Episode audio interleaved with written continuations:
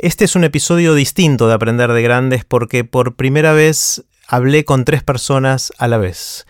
Es decir, no tuve una conversación uno a uno, sino que éramos cuatro conversando en el estudio. Ellos son Pablo, Facu y Juan, y son los fundadores de El Gato y la Caja, que es una movida, un movimiento, porque ni ellos saben muy bien qué es, así que le pongo este nombre vago, que busca ver cómo a través de la ciencia podemos mejorarnos como personas y como sociedad. Antes de dejarlos con los gatos, como les gusta llamarse a ellos, les cuento qué es todo esto.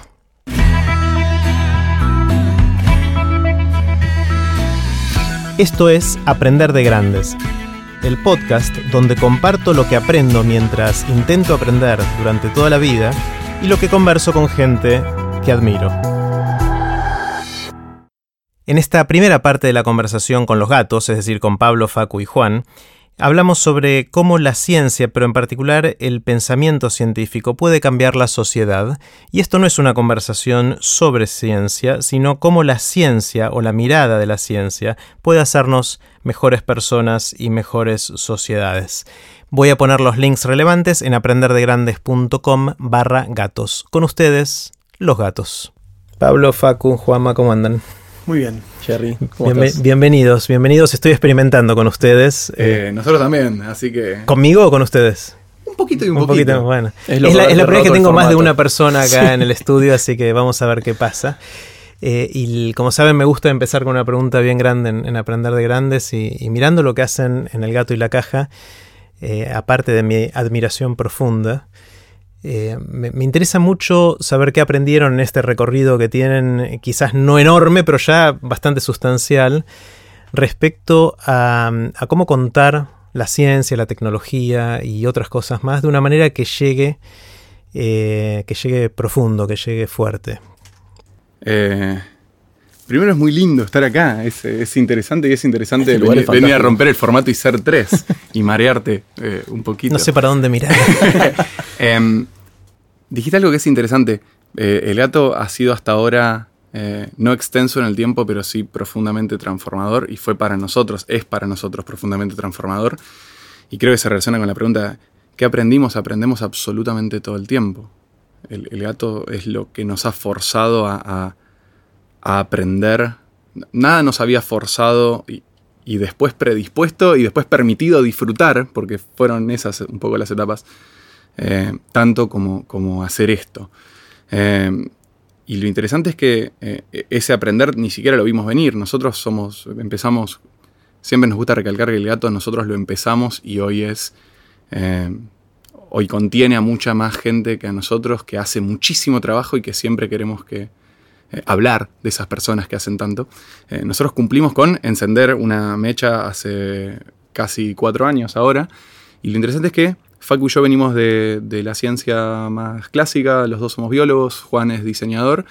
Eh, y cuando empezamos Gato teníamos una noción eh, extremadamente romántica. Nosotros venimos de un ambiente de investigación donde, donde la ciencia es, un lugar hermoso de, examinar el universo, de, generar conocimiento novedoso, eh, de estar parado en, la frontera de la ignorancia mirando para afuera donde nadie te puede contar nada porque no hay todavía construido. Y es lindo, es, es, un lugar hermoso para estar es, es hermoso en, un sentido estético, en un disfrute muy profundo. Eh, y el gato empieza como una voluntad de compartir ese sentido, ese disfrute del universo. Eh, nosotros no podíamos no charlar entre nosotros sobre cosas que nos sorprendían, sobre cosas que nos fascinaban, y un día simplemente empezamos a compartirlo con una afuera eh, y a, explorar una, una, una, rara alquimia entre científicos y, no científicos. El, primer no científico al que le tocó fue Juan, que, que, viene, que, Juan del mundo del diseño. Diseño gráfico. Pero de FADU, Facultades Hermanas. El otro pabellón. Claro, sí. No tan lejos, no tan lejos, pero sí conceptualmente, por lo menos con la, forma de demarcar las disciplinas históricas, sí bastante lejos, ¿no? Sí, creo que fue una de las cosas más interesantes el, el cruce inicial. Esas charlas de las que habla Pablo, compartir ciencia fue el núcleo duro, pero era una charla muy natural donde aparecía el arte y la filosofía y el diseño y la música o lo que fuera, eh, como cualquiera habla de fútbol en un bar. Y la voluntad era esa, simplemente compartir la, no sé, el tono relajado o la forma de ver con la que se podía hablar de estos temas y que no veíamos tan presente en ese momento. Sí, una de las cosas que a mí me llama mucho la atención y que quizás es lo que más me interesa en prácticamente todo lo que hago son esas cosas que suceden en las fronteras de las divisiones históricas entre lo que fuera, entre los países, entre los conceptos, las disciplinas, y, tanto en, el mundo de TED como en las conversaciones que tengo en Aprender de Grandes y en otras cosas que, hago, es ahí donde creo que están pasando las cosas más interesantes donde se junta la ciencia con el diseño en este caso, digamos, o con las ganas de comunicar, o con la música, o con otras cosas en las cuales ustedes se van involucrando, eh, me parece que ahí es donde hay tierra fértil, porque es, eh, digamos, tenemos este antecedente histórico de que dividimos al mundo de manera arbitraria y totalmente ridícula vista en perspectiva, pero que seguimos pensando así casi todos, ¿no? Y que antes no era así, eso tiene algunos años, cientos de años, esas divisiones. Tiene, no, fue siempre así la historia de nuestras ganas de descubrir universo. Antes estaban los naturalistas, que los tipos investigaban, ¿no? Estaban las ciencias exactas, la filosofía, las otras ciencias. Y es muy interesante cómo en un momento se especializaron esas ramas y ahora está como volviendo a, tener sentido esto de empezar a charlar entre áreas que por ahí hace unas décadas no, se hablaban tanto. Igual fue divertido porque eh, eso también te habla de un viaje de, general de la cultura, de la necesidad de compartimentalizar para profundizar y, y ahora nuevamente un ciclo que tiene que ver también con volver a integrar lo que antes se, desagregó solamente para poder comprenderlo. Eh, entonces creo que eh, marca un poquito un, espíritu de época de, tomar esto que, dividimos para entender y que en algún momento se convirtió en un poquitito estanco eh, y que tal vez necesita recuperar una riqueza extrema que viene de, cruzar, de cruzar y de generar esos, esos posibles adyacentes que vienen de de cosas que no digo que nunca deberían haberse separado, sino que simplemente eh, se distanciaron un poquito para, para, para diversificarse o para profundizarse y, ahora están de nuevo listas para, para construir emergentes. Eh, pero eso tuvo que ver, nosotros lo, vemos ahora como, como, una infancia muy linda, muy, muy de, contemplativa sobre el universo y sobre una pulsión, una urgencia nuestra de compartir cosas que nos parecían y nos parecen absolutamente fantásticas. Eh, pero después tuvimos un, trayecto y tenemos un trayecto que va como de lo agradable hacia lo útil. Desde hablar de, una ciencia, nosotros veíamos eh, o queríamos compartir la ciencia que entendíamos que tenía que ver con ese universo fantástico. Y con el tiempo nos dimos cuenta que había un montón de gente que, no solo no se había aproximado a esa dimensión agradable, a ese descubrir, sino a una dimensión eh, tremendamente importante para nosotros que, tiene la ciencia, que es la de lo útil, de cómo la, esta forma de ver el mundo, siempre rescatamos a la ciencia no como, como bolsa de datos, como área del conocimiento, sino como forma de interpelar el universo. Eh, y nos dimos cuenta que había otros proyectos de ciencia. Se nos acomodaron muchas cosas escuchando a Sam Harris. Eh, él habla en un momento de ciencia de la moral y habla de los diferentes proyectos de la ciencia. Nosotros con el tiempo lo fuimos masticando y, y haciendo extensivo no solamente la ciencia de la moral, sino digo, a la ciencia en general, qué lugar tiene la ciencia, qué pensamos que es la ciencia y qué territorios eh, pensamos aptos para que la ciencia explore.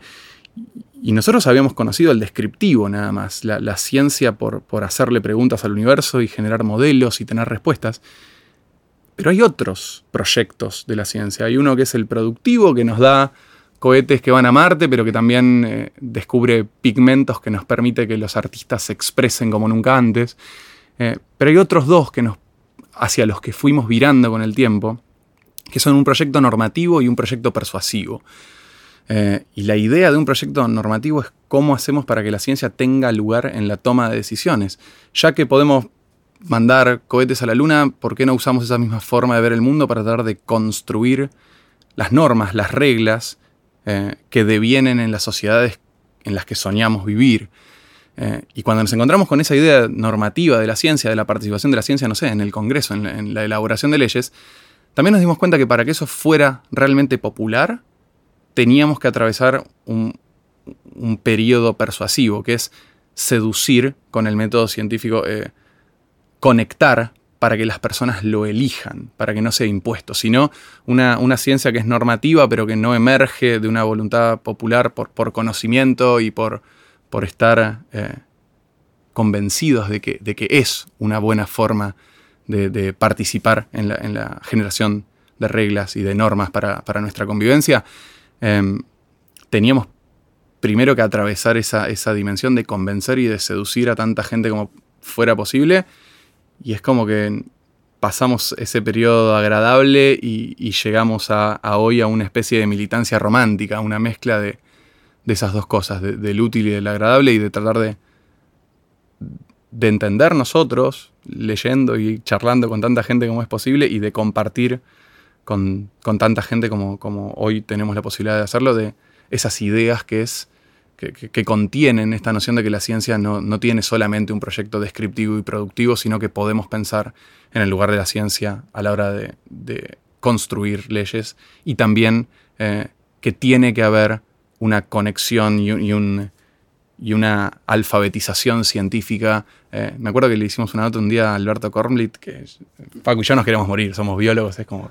El ídolo, el ídolo. y, tratamos de tener la menor cantidad de ídolos posibles. Eh, tenemos nuestros ídolos de basados en evidencia. Claro, tenemos nuestros ídolos. Se puede justificar. No somos fanáticos, somos Vos entras a la facultad, te recibe Alberto con una materia que ya es fantástica por sus temas, pero además. ¿Qué es introducción a la biología? Que encima ves. Sí, se sigue, llamando así, se sigue llamando así. A la biología molecular, que ahora no sé si está el de se retiró o por unos años, lo cual lamento para los estudiantes que van a entrar a biología, se perdieron por yo, yo fui, yo fui, yo fui, tomé esa materia de oyente porque no la tenía en mi... grandes bien La tomé en el 85, así que hagan la cuenta. Hace poquito había empezado. Hace 31 años. Un año, 32, 32 años hace, así que tiene su trayectoria. Pero bueno, Alberto dice, en un momento le preguntamos cuándo deberíamos enseñarle ciencia a los chicos. Y él dice que, desde el jardín de infantes, que no podemos privar a los niños de, esta posibilidad de ver el mundo de esa manera. Y a nosotros esa idea nos, interpela. Claro, de hecho hay, hay, mucha, mucha descripción del comportamiento de los chicos que va en la dirección de que no tenemos que enseñarle la ciencia, sino asegurarnos de que no se lo olviden, porque, porque cuando los chicos aprenden de chicos están haciendo ciencia, es mucho de prueba y error, hacen hipótesis, así agarro, así no agarro, así responden, no responden, tengo que gritar de una manera o de otra, y, van haciendo pequeños experimentos, obviamente no lo formulan como un experimento, pero de alguna manera es así, y, después cuando le empezamos a dar recetas de hacer las cosas se olvidan, ¿no? Un poquito de eso. Y tal vez deberíamos enseñarles menos recetas y y más de esa construcción Y, o, las premisas básicas de, de, confiar en las cosas una vez que han sido preguntadas de determinada manera, de cómo se hacen las preguntas.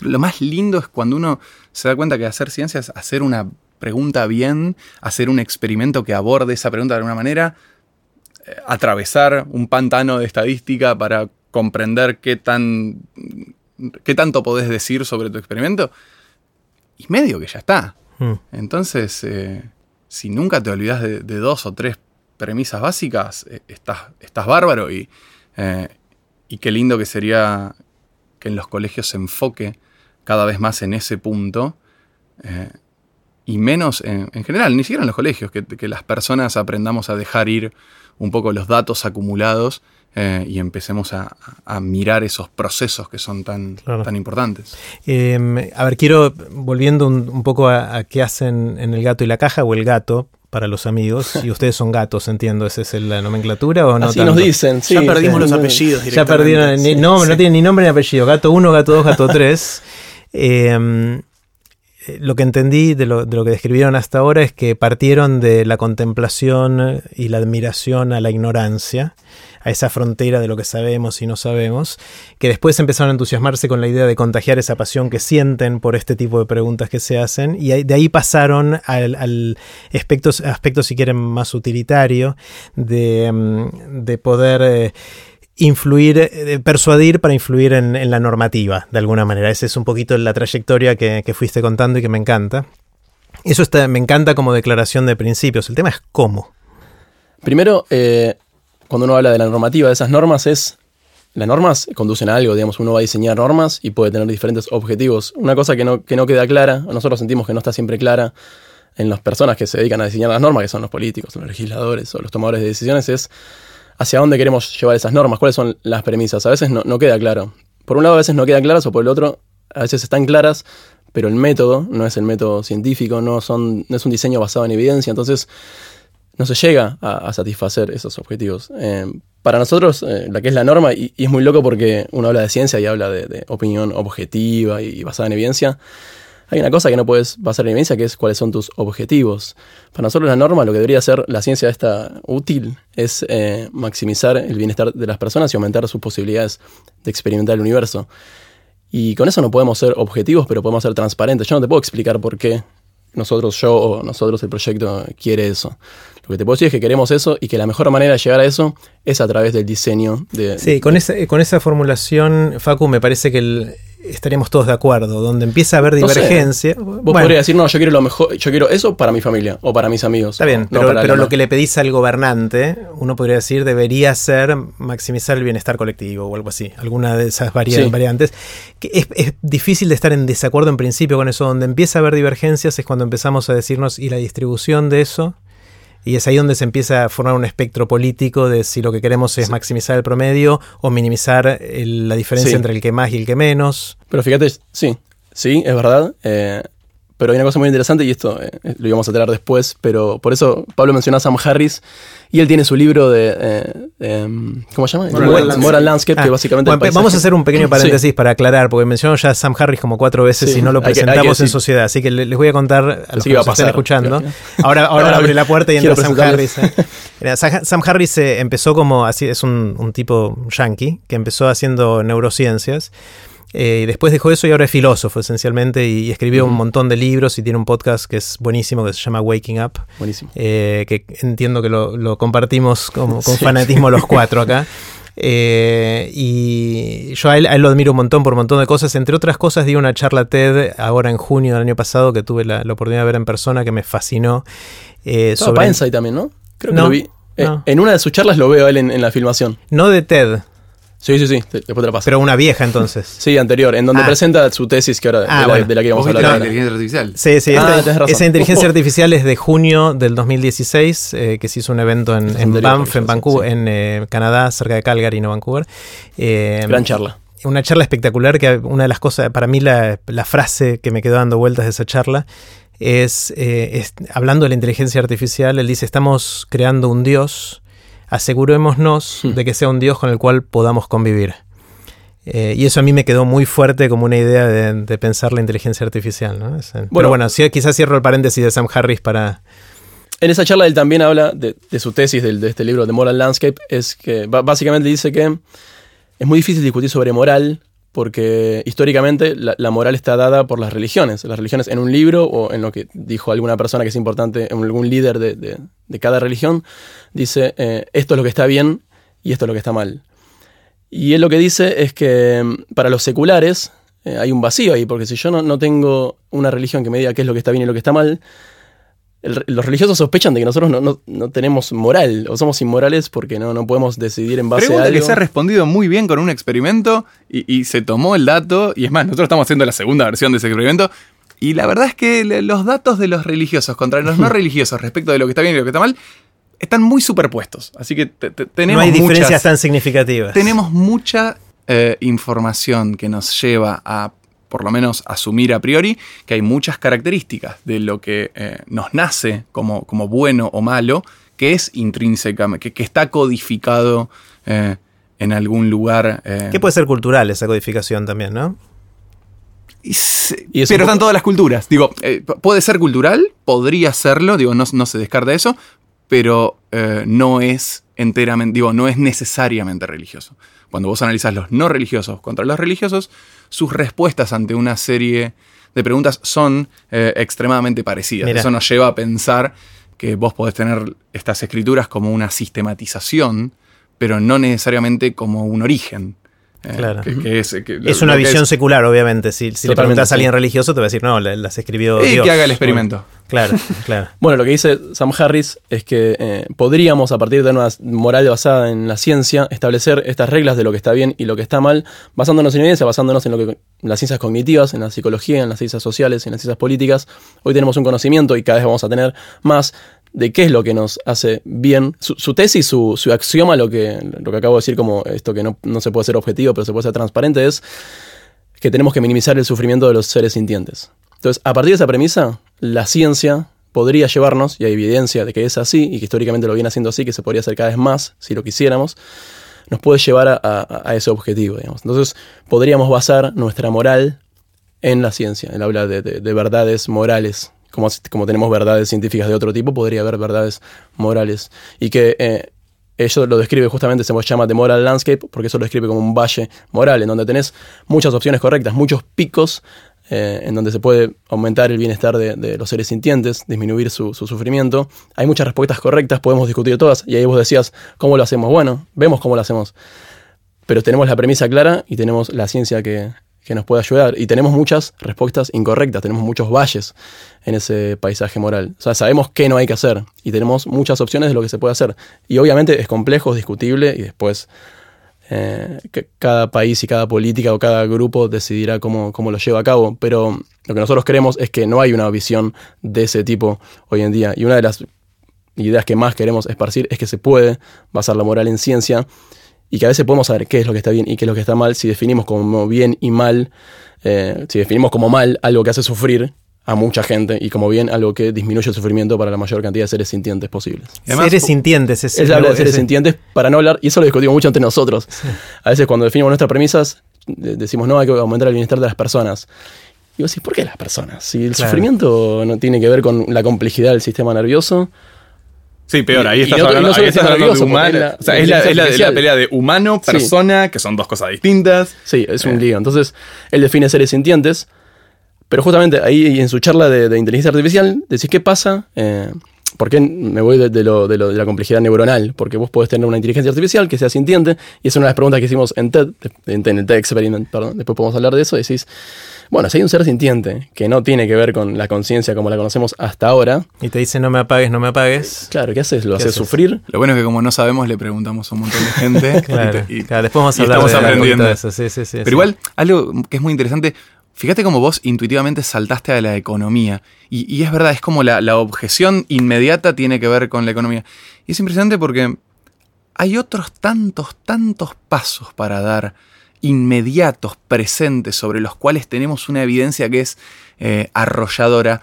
Si querés, posterguemos la economía. Posterguemos la economía basada en la evidencia. Eh, imaginémosla como, como, un, eh, como un paso dos o tres pero, ¿sabes la cantidad de políticas donde inmediatamente podríamos tener... una... contame una. Y nosotros empezamos haciendo un libro sobre drogas, porque el lugar, eh, el ámbito donde vemos que hay más discrepancia entre las políticas públicas, o por lo menos las políticas públicas, si la premisa es eh, minimizar el sufrimiento, eh, la, operación actual sobre esa premisa respecto de la política de drogas va en contra de la evidencia que tenemos.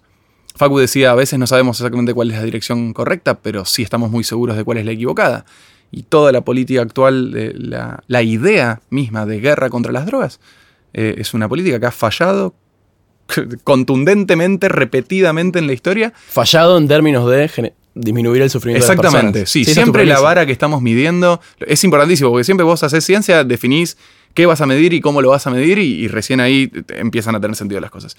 Entonces, eh, no empezamos por lo que era más lejano o más... Em, eh, no complejo, con más opiniones encontradas. Exactamente, no, era lo más, no es polémico. Eh, empezamos por un tema que paradójicamente o irónicamente, porque no es paradójico, o tristemente. o tristemente, o todo lo, todas las anteriores, es urgente, es importante y es impresionante la distancia que hay entre la evidencia eh, y la legislación actual. Y creo que vivimos en un mundo de cambio acelerado donde vamos a llegar a ver un cambio radical, vamos a vivir para verlo, si tenemos suerte vamos a vivir para verlo empujado un poquito y vamos a ver cómo se mejora la vida de una gran cantidad de personas atendiendo a una premisa, que es minimizar el sufrimiento de, estos agentes, eh, y atendiendo a esa posibilidad de experimentar el universo.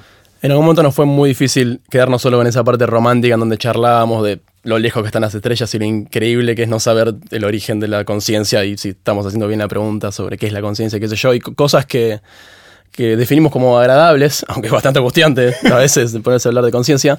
Eh, y, nos será muy difícil esquivar lo importante que era la ciencia para todos estos problemas en donde deberíamos diseñar las políticas basadas en evidencia y de vuelta tener los temas que son súper complejos, pero hay evidencia que está hace un montón y que simplemente lo que hay que hacer es aplicarla. Entonces uno se pregunta, ¿qué está pasando? Eh, ¿Estamos equivocados con las premisas? ¿No estamos diseñando políticas basadas en evidencia? Entonces queremos explorar cuál es el problema, porque hay una disonancia muy grande, hay una distancia gigante entre la evidencia que tenemos para mejorar la calidad de vida en muchos temas y las políticas que vemos que hoy se aplican y que las que se van a seguir aplicando. No vemos ni siquiera un cambio de dirección, es lo que más nos preocupa en, muchos temas. Sí, el, otro área donde se habla mucho de políticas basadas en evidencia es en educación, ¿no? donde tomamos decisiones de cómo mm. nos educamos o educamos a nuestros chicos basadas en eh, dogmas o en ideas preconcebidas hace un montón de tiempo. Algunas quizás tuvieron su razón de ser cuando empezaron, pero pueden ser accidentes históricos. Hay muchos, la ciencia está llena de accidentes históricos. ¿Y qué hacemos? Los anotamos y los dejamos ir y aprendemos y mm. cambiamos. Fíjate que lo que mencionás eh, como segundo es un problema de educación, que es un problema complejo casi por definición. ¿no? Dijimos salud, eh, que es el problema de las drogas. Tenemos educación, podemos hablar de transporte o, bueno, economía, vamos a dejarlo en pausa, pero también lo es. Y ahí volvemos a tu cómo y a esto de, los lugares donde se empiezan a fundir los campos de conocimiento. Hoy esta pregunta de cómo hacemos para resolver eso, más o menos estamos de acuerdo en que es una mezcla entre diseño y ciencia. Porque es un diseño, porque es una vez, no, es contrafáctico, estás intentando resolver un problema, pero hay algunas formas de hacerlo controlado, ir haciendo implementaciones graduales y medir todo el tiempo. Estamos así, a dónde queremos ir, la premisa tiene que estar súper clara, pero con una mezcla de medir en los lugares correctos, implementar pequeños cambios políticos puedes intentar empujarlo en la dirección que querés. Sí, está bueno lo, que decís, eh, diseño y ciencia. Yo creo que la ciencia tiene dos perspectivas. Uno es eh, las decisiones basadas en evidencia que venimos conversando, eh, es decir, hacer experimentos y ver para dónde funciona una cosa, otro, tener dobles ciegos, o sea, las distintas herramientas que podemos utilizar en la ciencia para poder decidir si algo va en una dirección o en la otra. Eh, pero hay otro aspecto que es eh, usar la ciencia como mm, que nos dé ideas de cómo hacer el cambio en sí. Eh, es decir, mucho de esto tiene que ver con comportamientos humanos y cada vez sabemos más sobre, sobre qué, cómo nos comportamos, por qué nos comportamos como nos comportamos, eh, cuán irracionales somos, cómo tomamos decisiones, eh, cómo eh, evaluamos ¿cómo? nuestros sesgos. Los sesgos que son impresionantes. Me encanta porque se mete directo en la economía. Fíjate que vos hablás de economía y pensar una economía con seres perfectamente racionales fue el cimiento de un mm. montón de, modelos económicos durante un montón de tiempo. Y eso se cae. Y ahora que sabemos que nuestras decisiones no son perfectamente racionales, ¿Podemos usar, seguir usando modelos construidos a partir de, ese, hecho fundacional? Y capaz que no, capaz que tenemos que pensar otros. Un tema que me viene obsesionando y que ya conversé en, Aprender de Grandes con otros es el tránsito, como otra de esas cosas que seguramente está mal, mires por donde lo mires. Eh, y, no solo en nuestro país, en un montón de lugares en, en, el mundo, inclusive en los lugares donde se maneja bien, igual hay más muertes por, por accidente de tránsito que muchas de las otras cosas de las cuales sí hablamos y sí nos preocupan y sí todos estamos tratando de cambiar. En cambio, el tránsito parece ser una de esas cosas en las cuales eh, a todos nos convendría que fuera mejor, pero estamos en, un, en teoría de juegos en un, en un equilibrio choto, en el cual es malo para todos. Me gusta la definición de... El equilibrio choto es re científico como, como descripción y muy preciso. Eh, pero en el y cual... los equilibrios chotos tienden a ser los equilibrios estables. Sí, este es re no, No, son metaestables. A nadie le conviene ser el primero en dejar de, manejar por la banquina, digamos, o, de pagar los impuestos o de parar en la luz roja. Bueno, pero también eh. es uno de los sesgos que nombrás. El sesgo de status quo es uno de los peores y sabemos que si favoreciéramos las bicicletas en las ciudades, bajás inmediatamente los accidentes o por lo menos, va, es intuitivo, habría que medirlo. Pero a priori podría ser de esa forma. ¿eh? Podría diseñador acá. Sí. Entonces, haríamos eso. De hecho, hay, buenas películas sobre eso. En eh, Urbanized es eh, un documental de Gary Hasfield que es buenísimo. ¿Cómo se llama? Eh, Urbanized. Ah, es de, una trilogía. De, urbanización. Sí. donde hablan, por ejemplo, de alcaldes de Medellín que hicieron toda una transformación de transporte muy grande. Y también la de mm, Moore, la de Where to Invade mm. Next. Es un documental que está en Netflix ahora que está muy bueno. Donde roba pequeñas políticas públicas de diferentes lugares del mundo y varias de esas es desfavorecer a los autos. El problema es el status quo y no sé qué, qué gobernante se quiere poner en contra a toda la gente que maneja y a la industria del auto. Claro, sí, sí, sí. Hay muchos lobbies, ¿no? Que, Sí. Eh, vuelvo a la pregunta inicial, porque quiero darle una vuelta de, tuerca. Eh, yo les preguntaba, bueno, ¿qué, aprendieron en estos cuatro años haciendo lo que hacen en El Gato y la Caja? Me gusta porque fue lo que hacen. Nosotros tenemos la misma dificultad para definir lo que hacemos y le decimos lo que hacemos. Eso es lo que, nos preguntó. Es, no, sí, no, no, es buenísimo, es buenísimo porque cuando uno no puede describir lo que hace usando metáforas o nombres de cosas antiguas, está, porque está creando algo nuevo.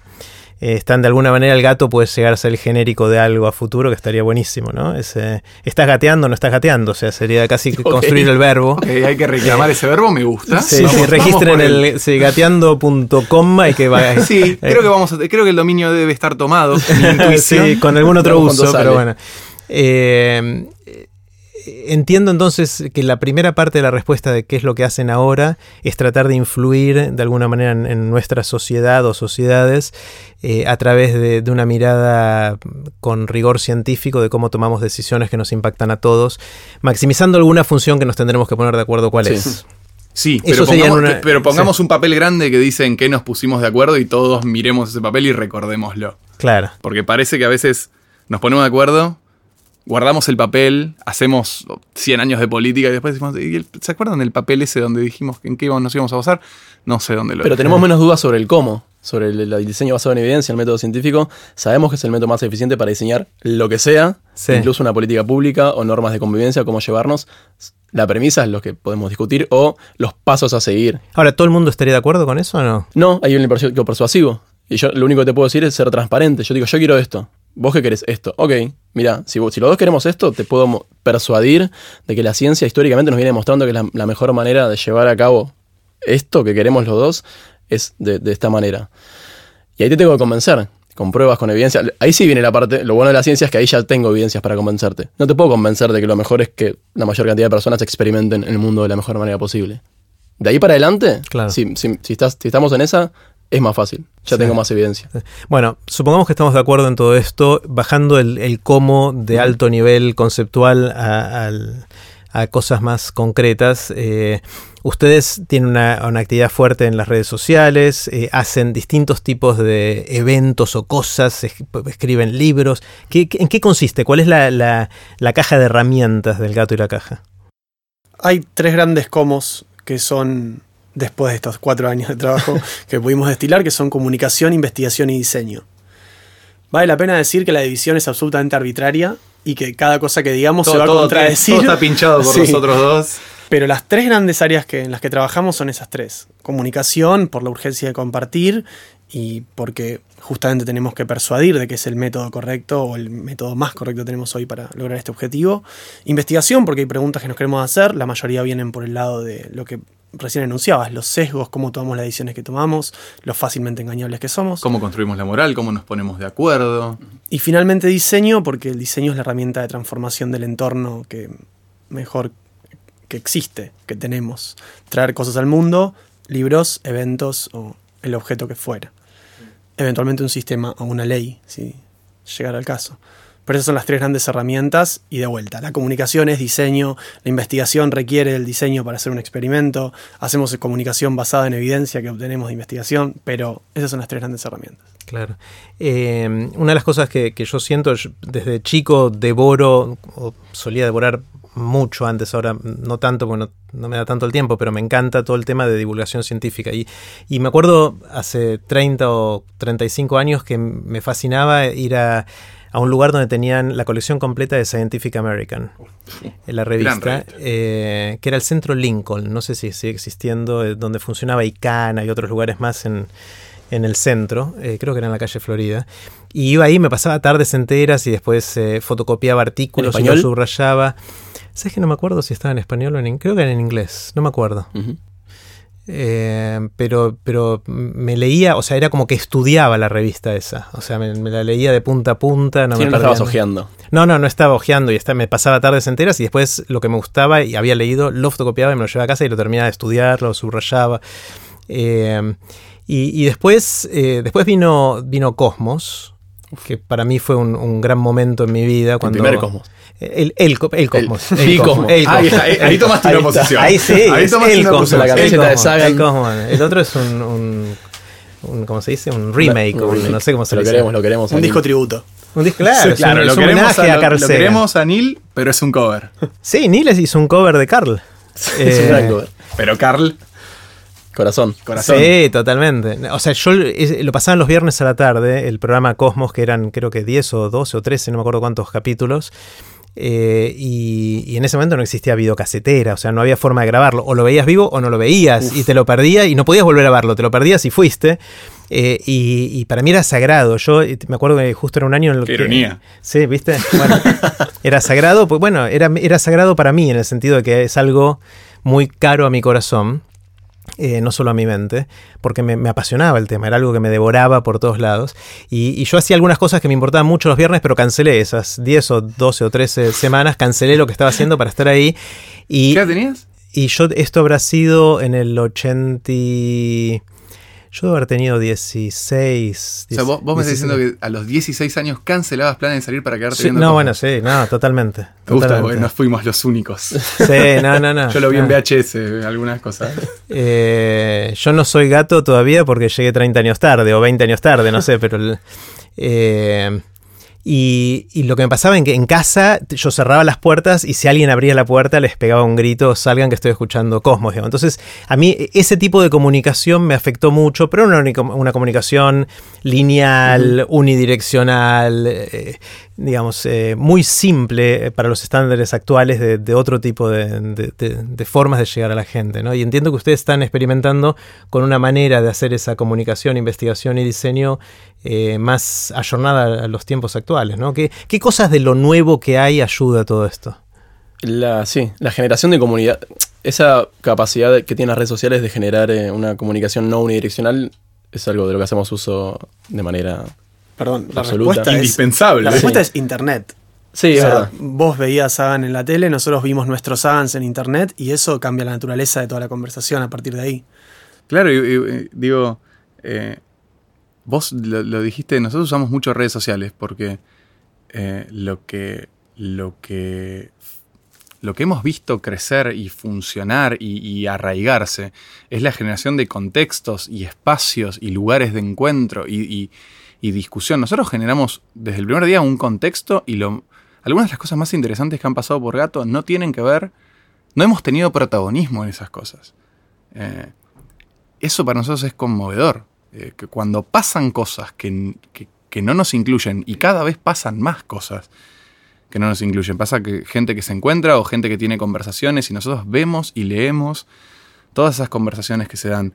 Y vos ah, en un momento recién dijiste la palabra divulgación y nosotros la, la resentimos un poco, pero bien, digo, esta idea de nosotros no le hablamos a los vulgares. Nosotros iniciamos conversaciones donde una persona resulta que sabía mucho, mucho, mucho de astronomía y tenés a un abogado o a un maestro o a, no sé, a, personas que vienen de, lugares distantes de la ciencia conversando con, el, con la persona que escribió una nota. O, entonces, Tal vez lo, más eh, interesante, eh, y no, quiero decir diseño ontológico porque le corresponde a Juan, pero lo, más interesante es que pudimos agarrar las herramientas de nuestra época y todo lo que hacemos se corresponde a esas herramientas y a cómo construimos herramientas nuevas a partir de las herramientas que tenemos. Nada de gato tendría sentido sin Internet. Claro, eh, está bueno. La, palabra divulgación es la histórica que yo uso, que era esto unidireccional. Es hablarle al vulgo y para nosotros no hay sí, Es al vulgo, claro, es al vulgo y es también esto unidireccional, es divulgar lo que yo se lo tiro al otro. Claro, no tiene una cosa de, ni de conversación ni de participación activa de la Y nadie te puede pedir los papeles, nadie te puede decir, che, acá dijiste algo que no es correcto. Claro. Y a nosotros eso nos encanta.